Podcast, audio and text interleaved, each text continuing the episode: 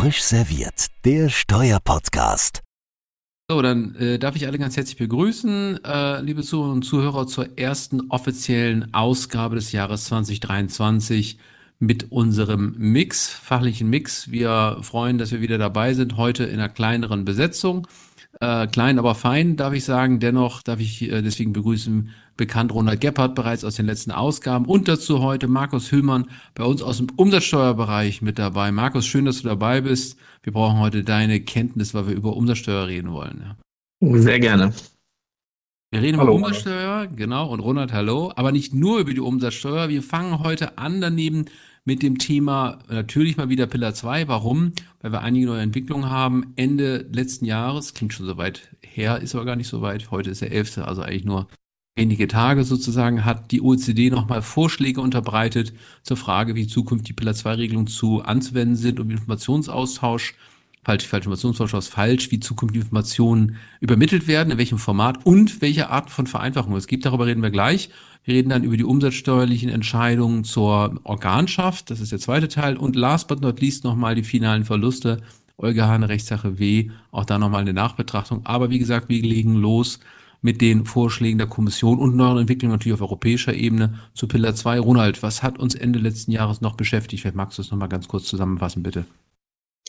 Ja, mache ich sehr gerne, Arne. Um nochmal alle so ein bisschen abzuholen, wir hatten ja Ende 2021 das erste Weihnachtsgeschenk von sowohl von OECD als auch von der EU-Kommission bekommen. Wir hatten ja die sogenannten Model Rules am 20. Dezember 21 bekommen und den Entwurf für eine Pillar 2 Richtlinie der Kommission zwei Tage später am 22.12.21. Die Diskussionen zogen sich dann so ein bisschen über das Jahr 22 verteilt. Alle hatten versucht, Arne, wir ja auch, uns irgendwie so ein bisschen das Thema zu erschließen. Und Ende 2022, also ziemlich genau ein Jahr danach, hat einerseits äh, auf EU-Ebene eine, eine einstimmige Verabschiedung der Richtlinie dann stattgefunden unter Enthaltung von Ungarn. Das heißt, letzten Endes war das dann doch noch eine einstimmige Verabschiedung der EU-Richtlinie und das war, glaube ich, am 15.12. ist das dann letzten Endes sozusagen finalisiert worden, diese, diese Abstimmung über die Richtlinie. Und dann fünf Tage später, also genau ein Jahr nach Veröffentlichung der Model Rules der OECD, hat die OECD nachgelegt und hat uns drei Papiere beschert, wiederum kurz vor Weihnachten. Einerseits äh, ein Konsultationspapier zum Thema Tax Certainty im Zusammenhang mit Pillar 2, wo die Konsultationsfrist bis 3. Februar läuft. Dann, Arne, ich glaube, du hattest es eben schon angesprochen, ein, ich sag mal, eine Vorlage oder ein Formblatt, wenn man so will, für den sogenannten Globe Information Return, abgekürzt GIA. Ein Schelm, wer dabei Böses denkt. Ähm, da läuft die Informations-, die, beziehungsweise die Konsultationsfrist auch bis 3. Februar. Und dann das dritte Papier, über das wir jetzt ja ein bisschen detaillierter sprechen wollen, ist äh, das, Papier zu den sogenannten Safe Harbors, also dem sicheren Hafen, den Vereinfachungsregelungen. Das ist kein Konsultationspapier, soweit ich das überblicke, sondern das ist sozusagen schon verabschiedet. Und da, Arne, gibt es ja ähm, zwei äh, wesentliche Punkte drin. Ich glaube, das eine hatten wir ja schon erwartet. Das eine waren die sogenannten Transitional Safe Harbors, also die übergangsweisen Safe Harbors für einen gewissen Zeitraum. So im Wesentlichen werden das wohl die Jahre 24, 25 und 26 sein. Und dann aber, vielleicht etwas überraschend, dass auch sozusagen Permanent Safe Harbors in Rede stehen, wo man weitere Simplifizierungen im Verhältnis zu den Model Rules vorsehen wird. Was letzten Endes, Arne, und bevor wir dann sozusagen zu den Details ähm, der, der Transitional Safe Harbors kommen, können wir da gerade vielleicht ganz kurz mal drüber sprechen. Letzten Endes wird es doch darauf hinauslaufen, wenn das jetzt so durchgeht, dass wir sozusagen die Model Rules haben werden für alle Niedrigsteuerländer. Und dann haben wir sozusagen dieses Simplified Permanent Safe Harbors potenziell, die dann sozusagen durchlaufen werden, bevor man sich dann fragt, ob ich die eigentlichen Model Rules anwenden muss. Ist das, würdest du das auch so sehen? Ja, also ich, ich würde es mal wie folgt formulieren. Also zunächst mal diese Übergangszeitraum, hattest du ja gesagt, da hörte man zum Schluss schon an verschiedenen Stellen, dass es da so eine Tendenz gibt, eben eine Ausnahme zu machen, wenn ich bei einem Country-by-Country-Reporting mit so leichten Anpassungen über dem 50 Prozent liegt. Das war ja eigentlich erwartet. Und wie du jetzt sagst, dieser weitere Vorschlag, dass man das verstetigen möchte mit einer Vereinfachungsregelung für danach, das war dann auch für mich so ein bisschen ähm, eine Überraschung, weil ja im Grunde man sich schon fragt, wenn es da so eine vereinfachte Regelung gibt, warum braucht man eigentlich noch die Grundregelungen dann auch? Ähm, ich würde mal sagen, schauen wir mal auch, wie sich das jetzt weiter ausgestaltet. Es fällt natürlich auf, dass dieser zweite Teil der Regelung noch sehr allgemein gehalten ist. Man vielleicht sich doch schon auch fragt, welche Details da am Einzelnen doch erforderlich sein können. Ähm, ich glaube, das wird man beobachten müssen. Ähm, ähm, und ich glaube, da ist vielleicht auch noch möglicherweise noch Diskussionen auch erforderlich, um festzustellen, wie eine Vereinfachung da eben vorliegt, weil ich sag mal, wenn man das einfach fortsetzen würde und würde sagen, das Country-by-Country-Reporting mit leichten Modifikationen geht auch für die Zukunft, dann bleibt ja in der Tat die Frage, was sollen noch die Grundregelungen eigentlich da für Bedeutung haben. Ich würde es also jetzt nicht wundern, wenn es doch nochmal vielleicht dort äh, ja noch etwas umfangreichere Anpassungen gibt. Das, das wird man aber erwarten. Aber spannend ist natürlich jetzt in der Tat, dass man erstmal so zwei Systeme hat. Und natürlich wird sich jetzt die Frage stellen, auf welches System will man sich eigentlich denn verlassen? weil natürlich ein Country-by-Country-Reporting erstmal A zum anzupassen ist und natürlich stellt sich auch eine Frage, hat man überhaupt jetzt erstmal so eine Datensicherheit, dass man weiß, dass die alle richtig sind. Das muss natürlich sichergestellt sein, wenn man damit arbeitet. Wenn man sich auf die Aufnahme bezieht und sagt, wir sind oberhalb und unterhalb von 15 Prozent, äh, das, das ist das eine. Und dann ist natürlich die nächste Frage, kann man über alle Jahre sicher gehen, dass man eben auch bei dem äh, sagen 50 Prozent bleibt. Das wird sicherlich nochmal eine spannende Diskussion sein, weil sich jetzt plötzlich so mehrere Wege auftun, die da existieren, wie man also an der Stelle äh, prüfen kann, bin ich überhalb und unterhalb der 15 Prozent. Ähm, auf jeden Fall eine, eine, sehr spannende Entwicklung, die man, die man dort sehen kann, äh, Ronald. Ne? Genau, also dann, genau, jetzt haben wir ja sozusagen mal so ein bisschen die Zukunft nach, nach 26, wenn man so will, äh, äh, abgezeichnet. Es wird sozusagen die, wahrscheinlich die Model Rules, wie wir sie kennen, geben für die Niedrigsteuerländer und dann muss man mal gucken, ob diese Permanent Safe Harbors, wie die am Ende aussehen, wie die Simplifications, die da ja, wie, wie du gesagt hast, nur angedeutet werden in dem OECD-Papier, wie die Simplifications am Ende aussehen werden für, für, die, für die Permanent Safe Harbors. Das ist ja noch Verhandlungsmasse auf OECD-Ebene. Da müssen wir noch, noch abwarten. Ich glaube aber, was, was sicherlich die Zuhörer auch interessiert und was deutlich konkreter ist, ist ja die Frage, wie sehen denn nun die übergangsweisen Safe Harbors eigentlich im Detail aus? Du hattest schon angesprochen, Arne, es wird so ein bisschen CBCR äh, herangezogen. Es gibt letzten Endes ähm, auf den Punkt gebracht, es gibt drei Tests, anhand derer man sozusagen ein Land aus diesem Problem herausziehen kann und eine Top-Up-Text dann die sogenannte Top-Up-Text, den Begriff kennen hoffentlich mittlerweile alle, dass die dann sozusagen auf Null geschaltet wird. Test Nummer eins, hm, wenn ich das mal anfangen darf, ist der sogenannte De Minimis-Test. Den kennen wir schon aus den Model Rules. Der sagt im, im, Ergebnis, wenn ich pro Land weniger als 10 Millionen Umsatz und weniger als eine Million Gewinn habe, dann ist dieses Land sozusagen raus materiell. Das wird allerdings auf CBCR-Daten abgestellt, also das, was ich dem CBCR entnehme und nicht wie bei den eigentlichen Model Rules, dass ich da sozusagen das Globe Income irgendwie zu, zugrunde lege. Das heißt, das ist also eine Vereinfachung, dass ich sage, das, was ich aus dem CBCR entnehme für das Land, wenn ich da sozusagen unterhalb dieser De Minimis-Grenze äh, bin, dann ist die Top-Up-Tax für dieses Land als Null bezeichnet. Das entbindet allerdings nicht, und das gilt auch für die anderen beiden Tests, die wir gleich besprechen werden, Arne, das entbindet natürlich nicht von der Abgabe dieser schönen Gier. Da muss man wahrscheinlich zwar nicht die ganze Gier sozusagen ausfüllen, also mit allen Details, wie wenn das ein Niedrigsteuerland wäre, sondern man wird sicherlich die Informationen einfüllen müssen, die man braucht, um diesen Test zu bestehen. So, und dann gibt's noch zwei weitere Tests. Das zweite ist der Routine Profits Test. Das verwirrt vielleicht etwas, weil wenn man so aus der Verrechnungspreisecke kommt, könnte man denken, da geht es irgendwie um Routine-Profite, Routine-Unternehmen. Darum geht es eigentlich gar nicht. Eigentlich sagt der Test nur, nimm deine sogenannten Substance Carve-out, den kennen wir auch schon aus den Model Rules, also diesen Substanz, diese Substanzausnahme, die es in den Model Rules gibt. Nimm den und vergleich das mit deinem CBCR-Gewinn für das jeweilige Land. Und wenn dieser, wenn dieser Substance Carve-out mindestens so hoch ist wie dein CBCR-Gewinn, dann ist da auf, in diesem Land äh, die Top-Up-Tax auch auf Null geschaltet. Und dann der dritte Test, und dann sind wir auch durch mit, mit diesem Thema, ist dann der eigentliche sozusagen Niedrigbesteuerungstest, den man wahrscheinlich auch relativ häufig äh, dann durchlaufen wird, wird wollen. Und zwar wird da jetzt Folgendes ins Verhältnis gesetzt. Man nimmt die Steuern entweder aus dem Reporting Package einer Gesellschaft oder aus ihrem lokalen Einzelabschluss, sobald das ein Accepted Accounting Standard ist, und ähm, nimmt sozusagen die Steuern, die laufenden und die latenten Steuern daraus abzüglich sogenannter Uncertain Tax Positions und dividiert das dann durch das CBCR-Einkommen der jeweiligen Gesellschaft. Und wenn man da für 23 und 24, 23 wird wahrscheinlich kein Land die Regelung schon anwenden, aber da sagt die OECD, wenn man für 23 und 24 bei 15 Prozent ist, für 25 bei 16 Prozent und für, 27, äh, für 26 bei 17 Prozent, dann hat man sozusagen diesen Test auch bestanden.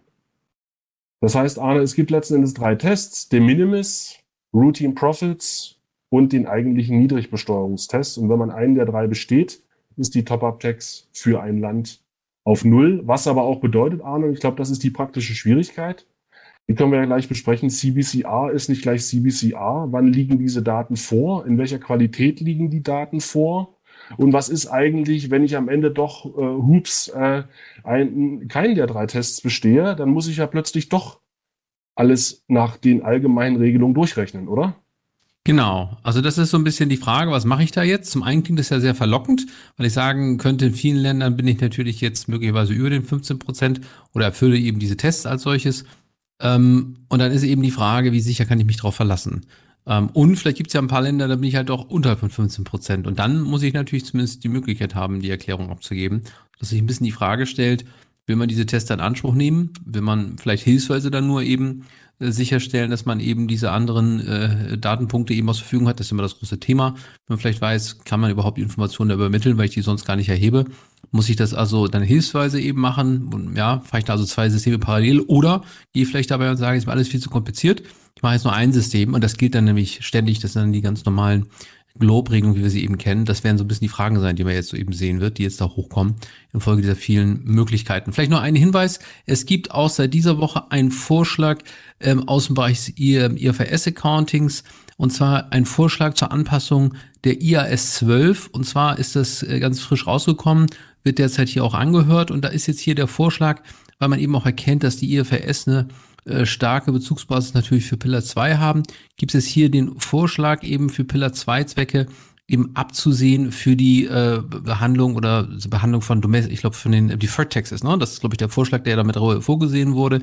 Ganz interessant mit einer Anhörung, weil man eben schon sieht, da gibt es bestimmte Probleme, dass man jetzt, das ist halt hier, insoweit gibt es hier die Möglichkeit eben äh, der der Abweichung, also zumindest für IFRS gibt es daneben noch so eine so ein Vorschlag, den man hier mal vielleicht im Blick behalten äh, sollte, ist noch nicht entschieden, aber zumindest zur Anhörung rausgegangen. Mal gucken, ob andere Standards hätte auch hier in die Richtung laufen. Also ähm, hätte ich jetzt vor kurzem auch nicht so erwartet, wie dieses Thema sich auch in, den, äh, in diesen Gremien dann also wiederfindet. Also ganz spannend. Äh, Ronald, glaube ich, vielen Dank dazu und wir werden das weiter im Blick behalten. Gehen wir zum nächsten Thema, die Umsatzsteuer. Das ist ja mein absolutes Lieblingsthema, Markus, wie du weißt. Und deswegen haben wir dich heute mit auch dazu genommen. Ähm, da haben wir ja ein paar jetzt neuere Entwicklungen, neue Entscheidungen aus Deutschland kommen, die wir ja mit viel Interesse beobachtet haben, was dabei rauskommt. Worum geht's? Es geht die umsatzsteuerliche Organschaft. EuGH-Urteil, zwei Entscheidungen vom Dezember. Ich glaube, der erste zwölfte war es, wo die Entscheidungen rausgekommen sind. C 141 aus 20 und C 269 aus 20, zwei deutsche Vorlagenfragen. Da hatten wir gewisse Sorge, was heißt Sorge, kann man nicht sagen, da gab es Sorge zumindest verwaltungsseitig, dass vielleicht das Umsatzsteuersystem als solches ins Wanken gerät. Ähm, ich fasse ganz kurz eines der Probleme zusammen. Wir haben noch ein paar weitere, die wirst du uns gleich darstellen. Aber eines der Probleme war, ist es eigentlich richtig, dass der Organträger als solches zukünftig die Umsatzsteuer für die Organschaft und die Organgesellschaften eben trägt oder muss nicht es einen Steuerpflichtigen geben, der Organschaft so als solches abstrakt bedeutet? Ne? Fehlt da im deutschen Recht im Grunde genommen eine Fiktion eines eigenen Steuerpflichtigen und sind möglicherweise die ganzen Bescheide, die in die Organträger gegangen sind, eigentlich falsch und aufzuheben und möglicherweise können dann gar keine neuen Bescheide rückwirkend in Folge von Verfassungsrecht für einen Organträger als solches ergehen äh, oder für Organschaft, Entschuldigung, für Organschaft als solches ergehen. Da war eine große Sorge. Der EuGH, das kann ich schon mal sagen, hat diese Bombe nicht gezündet. Er hat aber dennoch eine ganze Reihe von weiteren Entscheidungen oder weiteren Punkten aufgeworfen, die, glaube ich, eine hohe Bewandtnis haben. Markus, du magst vielleicht einfach ein bisschen das noch ergänzen und alles, was ich übersehen habe, noch korrigieren, falsch gesagt habe, korrigieren, bitte. Sehr gerne, Arne. Vielen Dank für die Einleitung. Genau, es geht um die beiden erwähnten Urteile, die lange erwartet waren. Das Thema Organschaft ist ja leider im Umsatzsteuerbereich ein Dauerbrenner, der auch irgendwie nicht totzukriegen ist. Ähm, und genau hier waren eben diese Befürchtungen, dass die umsatzsteuerliche Organschaft jetzt als insgesamt nicht vereinbar mehr ähm, mit dem EU-Recht ähm, angesehen wird. Das hat Arne schon dargestellt. Das ist Gott sei Dank ausgeblieben. Der EuGH hat äh, zunächst einmal entschieden, dass also durchaus der Organträger weiterhin als einziger Steuerpflichtiger für die umsatzsteuerliche Organschaft angesehen werden kann. Darüber hinaus ähm, hat er sich aber, wie das beim EuGH leider immer so üblich ist, auch ein wenig kryptisch mit weiteren Dingen auseinandergesetzt. Ähm, und wenn wir mal zunächst anfangen mit der Frage des einzigen Steuerpflichtigen, dann hat er auch da in der Entscheidung in einem Randsatz äh, erwähnt, dass er zu dem Ergebnis kommt, wenn ich einen einzigen Steuerpflichtigen habe in so einer Mehrwertsteuergruppe, dann kann ich diesem einzigen Steuerpflichtigen auch nur eine Steuernummer zuordnen. Jetzt äh, stellt sich die Fachwelt die Frage, was bedeutet das nun, äh, einzige Steuernummer? Ähm, die meisten werden es vielleicht wissen, dass innerhalb einer umsatzsteuerlichen Organschaft ich zwar nur eine Umsatzsteuernummer habe, gegen, mit der ich gegenüber dem Fiskus auftrete, ich aber verschiedene Umsatzsteueridentifikationsnummern pro Legal Entity, also pro Rechtseinheit habe. Äh, und das ist auch durchaus sinnvoll, weil wer mal versucht hat, USTD-Nummern zu prüfen und die qualifiziert zu prüfen, wird feststellen, ich muss halt den Firmennamen inklusive Anschrift angeben und nur wenn das alles übereinstimmt, dann kriege ich eine sogenannte qualifizierte Bestätigung der USTD-Nummer. Wenn das zukünftig ähm, nicht mehr möglich sein wird, weil ich nämlich nur noch eine USTD-Nummer für eine Mehrwertsteuergruppe habe, dann wird das zu erheblichen Schwierigkeiten in der Praxis führen. Die Frage ist, ist das das, was der EuGH hier wirklich mit dieser Aussage bezwecken wollte? Oder war das mehr oder weniger so eine Randbemerkung? Der zweite Punkt, mit dem er uns beglückt hat, äh, da beschäftigt er sich mit der finanziellen Eingliederung. Das war in einem der Verfahren insbesondere von großer Bedeutung. Ähm, da ging es darum, inwieweit die finanzielle Eingliederung hergestellt werden kann. Und die Frage war, muss ich eine Mehrheitsbeteiligung haben, sprich mehr als 50 Prozent der Anteile halten? Oder muss ich auch durchaus äh, durch, äh, eine Stimmrechtsmehrheit haben? Das heißt, muss ich eben mich eben in der Gesellschafterversammlung auch durchsetzen können. Ähm, das hat der EuGH insofern als zusätzliche Anforderung des deutschen Rechts angesehen und sagt, die finanzielle Eingliederung sieht allein vor, dass ich eben eine Anteilsmehrheit habe. Es kommt nichts darauf an, wie die Stimmrechte verteilt sind, weil er dieses Kriterium wiederum durch die organisatorische Eingliederung, ich nenne es jetzt mal, erschlägt und sagt, der Organträger muss seinen Willen durchsetzen. Das hat aber nichts damit zu tun, welche Stimmenmehrheiten oder Stimmenanteile äh, äh, letzten Endes in der Gesellschafterversammlung vergeben sind. Ähm, dieser Punkt mit der organisatorischen Eingliederung und der Durchsetzung des Willens, auch da äh, steckt noch ein bisschen Sprengstoff drin, ja, weil auch da der EuGH jetzt nochmal ausgeführt hat, dass eben der Wille durchgesetzt werden muss des Organträgers gegenüber deren Organgesellschaften. Das ist durchaus derzeit geltendes Recht auch in Deutschland. Aber in der Vergangenheit reichte es eben aus, dass abweichende Willensbildung vermieden werden konnten. So, das heißt, es könnte also da durchaus für die Vergangenheit nochmal äh, eine Problematik auf die Finanzverwaltung zurollen. Und Arne, du hast es schon gesagt, das hätte erhebliche finanzielle Auswirkungen, ja, wenn der Organträger nämlich sagt, er haftet nicht mehr für die Umsatzsteuer und die Organgesellschaft sagt, ja, bei mir könnt ihr nichts mehr holen, weil meine Veranlagung ist verjährt, da kommt er auch nicht mehr dran. Ähm, das hätte erhebliche finanzielle Auswirkungen für den Bundeshaushalt. Insofern ist es eine sehr spannende Geschichte, was da noch kommt. Hm, die letzte Frage wo leider der EuGH auch so ein bisschen im Dunkeln geblieben ist, betrifft die Frage der Selbstständigkeit. Das deutsche Recht sieht ja vor, dass Organgesellschaften, die eben Teil einer umsatzsteuerlichen Organschaft sind, dementsprechend nicht mehr selbstständige Unternehmer sind und dementsprechend auch eben keine eigenen Steuererklärungen abgeben müssen. Der BFH hat diese Vorlagefrage eigentlich aus einem ganz anderen Grund gestellt, weil er das als alternative Begründung für die äh, Begründung der umsatzsteuerlichen Organschaft im deutschen Sinne sehen wollte. Und der EuGH hat, naja, sagen wir mal, frei interpretiert, diese Vorlagefrage, ja. Und führt dann sehr lange aus, dass er sagt, naja, nur dadurch, dass jetzt ein Steuerpflichtiger Teil einer Umsatzsteuer, einer Mehrwertsteuergruppe wird, also einer umsatzsteuerlichen Organschaft, verliert er dadurch nicht seine Selbstständigkeit. Äh, denn er handelt weiterhin im eigenen Namen, auf eigene Rechnung und auch auf eigenes Risiko. Dementsprechend ist er selbstständig tätig.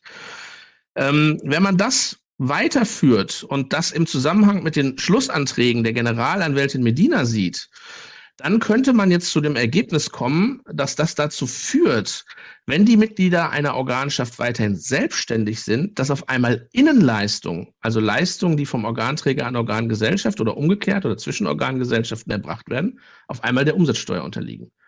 Weil das sind ja selbstständige Individuen, die damit weiterhin Leistungen erbringen, wenn es auch an ein anderes Mitglied der äh, Organschaft ist, die dann durchaus der Umsatzsteuer unterliegen. Das würde eins der wesentlichen Kriterien äh, der umsatzsteuerlichen Organschaft die Grundlage entziehen, weil das ist eigentlich der einzige Grund, der noch übrig geblieben ist äh, für eine umsatzsteuerliche Organschaft, dass man gerade bei Unternehmen, die eben nicht zum vollen Vorsteuerabzug berechtigt sind, diese Innenumsätze in einen nicht steuerbaren Vorgang umwandelt. Ja, ähm, jetzt sind die Ausführungen etwas länger geworden, Arne, aber du siehst, es sind äh, doch einige Themen, äh, die der EuGH uns da hinterlassen hat. Mhm. Und man muss jetzt abwarten, du hast es schon erwähnt, Gott sei Dank sind es beides BFH-Verfahren gewesen. Das heißt, der BFH wird jetzt das umsetzen müssen, was der EuGH ihm da ins Stammbuch geschrieben hat. Und es wird sehr spannend sein, ähm, was der BFH daraus macht, da zu allem Überfluss beide Verfahren auch bei verschiedenen Senaten beim BFH noch anhängig sind und man ja bekanntlich weiß, dass die beiden Umsatzsteuersenate durchaus nicht immer einig sind in ihren Schlussfolgerungen aus EuGH-Urteilen. Hm, also sehr spannend, was dabei rauskommt. Aber du hast gesagt, Markus, zur Frage der Innenumsätze, ich hatte es auch nochmal gelesen. Eigentlich war das ja nicht wirklich Gegenstand des Verfahrens, wenn man ehrlich ist. Ja, man kann das jetzt so lesen, aber ich bin mir nicht sicher, ob man, gut, das allenfalls obiter dictum ja vielleicht hier beurteilen, was da sozusagen, also ist ja nicht mal das, ist ja nicht mal klar entschieden worden. Hat natürlich eine gewisse Sprengkraft. Schauen wir mal, was der BFH daraus macht. Und äh, dann natürlich auch die nächste Frage, was macht die Verwaltung dazu? Das ist angesprochen. Wird es da Übergangsvorschriften geben? Da wird es vielleicht Versuche geben. Auf der anderen Seite die Fälle, die du umreißt, wo natürlich für den Steuerpflichtigen vielleicht also auch Vorteile zu erreichen sind, da wird man sicherlich sich noch auf weiteren Streit einstellen müssen, denke ich. Ja, also von daher, also spannendes Thema. Gucken wir mal, wie das da weitergeht. Vielen Dank, ja. Sehr gern. Last but not least, die finalen Verluste. Ja, ich frage mich eigentlich, wie häufig wir noch darüber sprechen wollen. Ich hatte in Wiesbaden dazu mal, glaube ich, vor fünf Jahren mit, äh, mit dem Wolfgang Schön, Jan Schiff und Alexander Linde eine Diskussion. Äh, und da hatten wir äh, das Thema Wahrheit vorgestellt. Da hatte ich gedacht, das ist wirklich das letzte Mal, äh, dass wir darüber reden. Das war offensichtlich falsch, weil der EuGH letztes Jahr in der Rechtssache W äh, nochmal entschieden hat. Da ging es um die Frage, finale Verluste, ausländische Betriebsstättenverluste, kann man die berücksichtigen? Ähm, es war ein deutsches Verfahren, eine deutsche Vorlagenfrage. Der BFH hatte sehr detailliert und ausführlich die äh, Fragen gestellt, auch meine ich sehr schön. Und äh, es ging also um italienische Betriebsstätte. Nee, italienische war es nicht. Ronald, es war eine Franz was, wo war die eigentlich? Ich weiß es gar nicht. Also in dem WAG-Verfahren war die Betriebsstätte in UK. UK, Dankeschön. in UK war sie. Äh, äh, und da ist es so, dass der EuGH sich dazu äußern musste, habe ich hier also eine Verpflichtung zu berücksichtigen, finalen Verluste. Und ich kann es kurz machen, weil der EuGH sich auch kurz gefasst hat. Er kam dazu, ich habe keine Verpflichtung. Warum? Weil die Vergleichbarkeit nicht gegeben war. Die Vergleichbarkeit der Situation, man fragt sich jetzt, wieso eigentlich? Weil in der Rechtsprechung vorher der EuGH durchaus äh, davon ausgegangen ist, dass ich derartige Verluste äh, berücksichtigen kann. Äh, es geht hier, Rechtssache ähm, Bivola ist das Stichwort an der Stelle, wo der EuGH eben äh, sich mit solchen Fragen ähm, auch beschäftigt hatte. Und jetzt hier fragt man sich natürlich, warum eigentlich jetzt hier nicht? Und die Begründung, äh, scheint auf den ersten Blick ja vielleicht so überzeugend zu sein, weil ich habe ja ein DBA und da muss ich ja Einkünfte freistellen, dann muss ja auch die Verluste freigestellt werden und dann sind sie eben nicht vergleichbar. Anders als in den vorigen Entscheidungen, in diesem dänischen Verfahren, da war es eben so, es war eine innerstaatliche Regelung und da kam der EuGH eben dazu, das ist ja dann doch was anderes, deswegen ist Vergleichbarkeit da gegeben, ist ein innerstaatliches Recht, bei einer Freistellung nach DBA-Recht offenbar dann doch nicht. Also offenbar ist dann eine Freistellung nach DBA was anderes als ein innerstaatlichem Recht. Da kann man, wenn man die deutsche Rechtsbrille aufsetzt, natürlich so ein bisschen sich fragen, wieso eigentlich? Weil man ganz rechtstechnisch gesehen ist ja auch eine DBA-Freistellung ähm, einfach nur Gesetz, sind ja letztlich ganz technisch gesehen alles nur Gesetze.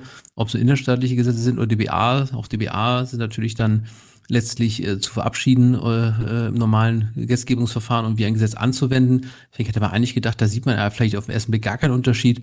Insofern ganz spannend, der Berichterstatter war hier ein französischer Richter, jetzt will ich nicht zu sehr Mutmaßung äh, vollziehen, aber andere Rechte sehen, glaube ich, auch DBA äh, in einem anderen Verhältnis äh, und, und äh, räumen dem durchaus höheren Rang auch ein. Also ich kann zum Beispiel in Frankreich nach meinem Verständnis nicht ohne weiteres ein Treaty Override vollziehen. Also offenbar haben der DBA doch nochmal eine andere Qualität. Vielleicht war das hier ein Leitprinzip des EuGH, weiß man nicht so genau.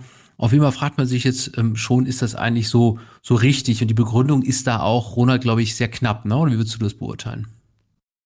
Ja, sehr knapp ist noch sehr, sehr nett gesagt, Arne. Ähm, also vielleicht nochmal den Vergleich, den du schon angestellt hast zwischen Bevola, sozusagen unilaterale Freistellung versus WAG, also unser deutsches Verfahren, bilaterale Freistellung.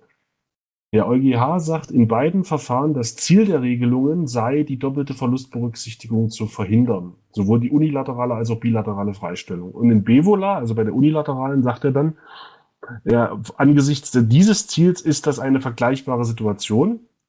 Und in dem deutschen Verfahren ist es angesichts des, des nämlichen Ziels keine vergleichbare Situation. Also man kann ja eigentlich nicht sagen, eigentlich ist das Ziel das gleiche, aber in dem einen Fall ist es vergleichbar und in dem anderen nicht. Und dazu kommt ja noch, dass in dem Bevola-Verfahren man den Eindruck hat, da gibt es übrigens so als Zeitnot einen schönen Beitrag von Georg Kofler ähm, zu diesen ganzen Fragen, dass in dem Bevola-Verfahren letzten Endes der EuGH so ein bisschen die Frage Vergleichbarkeit und Finalität, also ja eigentlich Verhältnismäßigkeit, so ein bisschen zusammenprüft. Der EuGH sagt nämlich im Bevola, wenn, wenn finale Verluste vorliegen, dann ist das eine Vergleichbarkeit. Also sozusagen, da führt die Finalität zur Vergleichbarkeit, methodisch etwas merkwürdig, aber da ist das jedenfalls mal so entschieden worden und von daher wundert man sich so ein bisschen, wie man das dann jetzt hier bei der WAG äh, anders entscheiden kann. Aber gut, ich glaube, Anna, ähm, das müssen wir jetzt einfach mal so hinnehmen. Da über dem EuGH ist, für was den Sachverhalt angeht, nur mal der blaue Himmel. Aber es gibt ja, glaube ich, und da wolltest du ja auch noch mal ein bisschen berichten, es gibt ja jetzt auch andere DBA-Situationen. Wir, in dem WAG war das ja das alte DBA UK aus den 60er Jahren. Da gab es noch keinerlei bilaterale Rückfallklauseln oder ähnliches. Und von daher kann man sich ja fragen, wie wäre das denn, wenn jetzt im DBA zum Beispiel äh, eine Rückfallklausel wäre oder wenn eine nationale Rückfallklausel an, Anwend, Anwendung finden würde. Wäre das da vielleicht anders? Ja, da komme ich sofort drauf zu sprechen, aber dennoch einmal, um hier noch, äh, noch mal abschließend noch mal zu sagen, was da vielleicht doch eine Entscheidung auch ein bisschen komisch ist, auch wenn du natürlich recht hast, letztlich müssen wir sie akzeptieren. Komisch ist auch gewesen, Rechtssache Bivola war es ja sogar so, der Steuerpflichtige konnte die Verluste ja sogar berücksichtigen. Da gab es nicht die Möglichkeit, per Knopfdruck, sage ich mal, per Option so eine weltweite Besteuerung zu vollziehen und die Verluste damit ins Inland zu holen. Ja, also da hatte er sogar die Möglichkeit, im Innerstaat nicht recht, das zu berücksichtigen. Das gab es im DBA-Fall ja gar nicht. Jetzt kann man natürlich sagen, im Erstrechtsschluss, wenn er sozusagen die Möglichkeit hätte und es gar nicht vollzieht, im deutschen Recht habe ich es ja gar nicht, hätte man sagen müssen, dann muss es ja in dem Fall, wo ich es gar nicht kann, ja erst recht haben. Hat der EuGH auch alles gar nicht irgendwie so gesehen. Also alles irgendwie sehr, sehr merkwürdig. Man hat also den Eindruck, der EuGH wollte das hier nicht. Äh, aber du hast recht, letztlich wird man davon ausgehen müssen, der EuGH hat das so entschieden und ich glaube auch jetzt für ein BFH wird man das sicherlich so, so zur Kenntnis nehmen wollen, weil die Vorlagenfrage, wie gesagt, waren war eigentlich mustergültig eigentlich formuliert und wenn man so eine kurze Antwort da bekommt, dann will offen die andere Seite mit einem nicht sprechen, ne? so kann man das sehen oder eben hat er klare Prinzipien. Zu deiner Frage sind damit alle Fälle erfasst, ja zumindest die, wo wir eine unbedingte Freistellung haben, aber wie du sagst, es gibt eben auch DBAs, da ist das nicht so ganz unbedingt und das wird sicherlich jetzt nochmal ganz spannend sein zu gucken, wie solche Verfahren dann eben zu entsch entschieden werden, weil der EuGH in seiner Entscheidung natürlich immer davon ausgeht, ich habe eine Freistellung unbedingt. Und es gibt eben doch bestimmte Situationen, da ist das nicht so ohne weiteres unbedingt. Da gibt es Aktivitätsklauseln, da gibt es Substitutextklauseln und das ist sicherlich was, das wird nochmal den BFH auch beschäftigen, weil die Fälle doch vielleicht ja nochmal anders äh, sozusagen äh, gesehen werden können. Es gibt also einige Verfahren, ein aktuelles Aktenzeichen, die auch 1R 44 aus 22 beispielsweise, wo der BFH sich damit beschäftigen äh, wird müssen. Und das wird sicherlich nochmal ganz spannend sein, ob es hier ähm, äh, vielleicht doch nochmal andere Gesichtspunkte gibt. Das werden wir mit Spannung beobachten. Und übrigens auch, auch im nationalen Recht, weil natürlich da noch eine ganz spannende Frage eben hochkommt, wie sind eigentlich solche Substitute-Text-Klauseln bezogen auf Verluste, die nicht berücksichtigt werden, zu werten? Ist es dann auch so, dass das hier vielleicht zu einer Bedeutung führt, weil die Verluste dann eben doch gar nicht freizustellen sind infolge der Substitute-Text-Klausel? Also, eine sehr spannende Frage. Wir werden mal gucken, der erste Senat, wie der sich damit beschäftigt. In letzter Zeit haben wir da viele gut durchdachte Entscheidungen äh, gesehen. Deswegen bin ich auch hier guter Dinge, dass wir auch hier eine vernünftige Entscheidung sehen werden, nachdem wir jetzt vom EuGH eine Vorlage bekommen haben oder eine, eine Entscheidung bekommen haben, die sehr knapp und kurz ist, ähm, aber zumindest so einen ersten Eckpfeiler auch setzt, ja. Gut, dann würde ich sagen, sind wir mit unserem heutigen Pensum auch durch. Ähm, dann würde ich sagen, vielen Dank zunächst für die Mitdiskutanten heute in etwas kleinerer Runde. Und wir sind bald wieder da. Ich gebe zu, ich weiß gar nicht, wer unser nächster Gast ist. Ich weiß, für dieses Jahr haben wir viele spannende Themen im Blick. gebe aber zu, dem Produktionsplan, der fehlt mir ein wenig. Äh, deswegen kann ich jetzt sagen, es kommen schöne, spannende Themen. Der Cliffhanger ist also da, die für Spannung ist gesorgt. Ich verrate aber nicht welche. Und wie gesagt, ich kann es auch gar nicht, weil der Produktionsplan fehlt. Wir freuen uns aber, wenn viele trotzdem wieder dazuschalten und hoffentlich hier auch ein bisschen was mitnehmen könnten. Anregungen wie immer sehr gerne äh, an die bekannten Adressen und ansonsten ähm, viel Spaß, wo auch immer man sich am heutigen Tag weiter befindet. Bis bald. Dankeschön. Tschüss. Tschüss.